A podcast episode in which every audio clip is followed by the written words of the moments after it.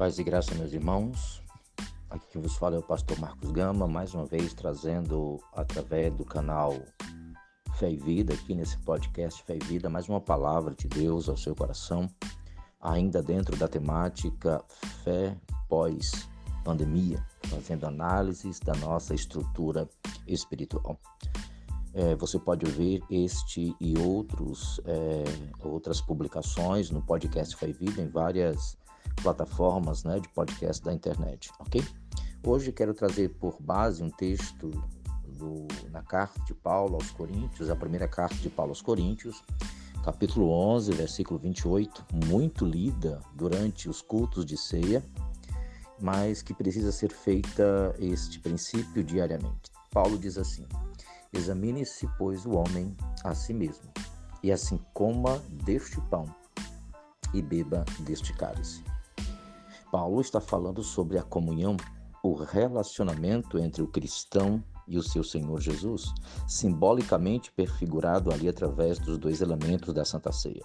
A ceia é um momento de intimidade, um momento de reconhecimento de que aquelas pessoas estão em comunhão com o Senhor Jesus de forma mística, espiritual, fundamentada em princípios, em perdão, em amor e em graça.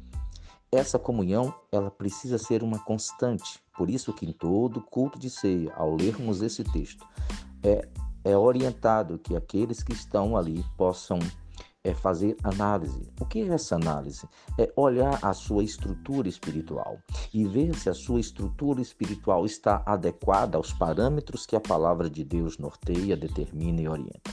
E caso não esteja, que a pessoa procure o mais rápido possível se adequar a esses parâmetros. Por quê?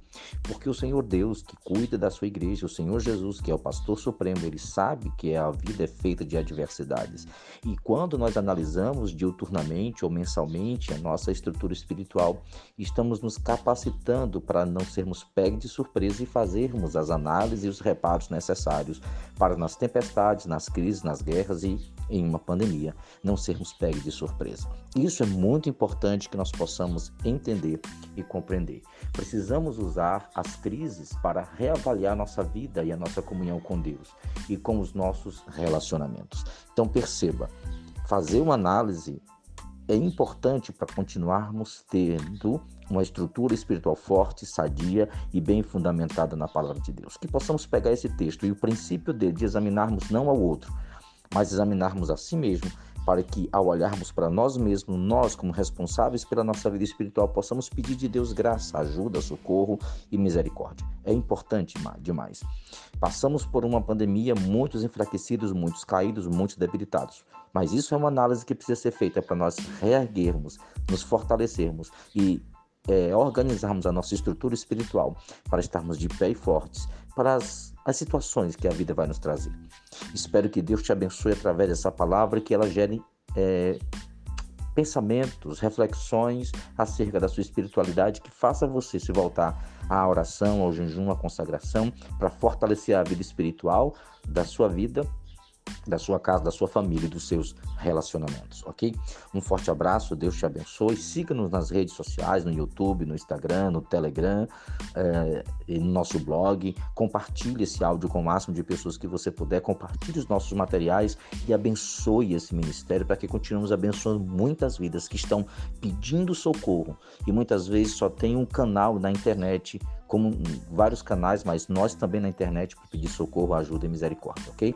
Ore por nós, nos abençoa, fica com Deus. Em nome de Jesus, te vejo na próxima segunda-feira com mais uma mensagem de fé e vida nesse podcast que foi feito para abençoar a sua história. Deus te abençoe e até lá.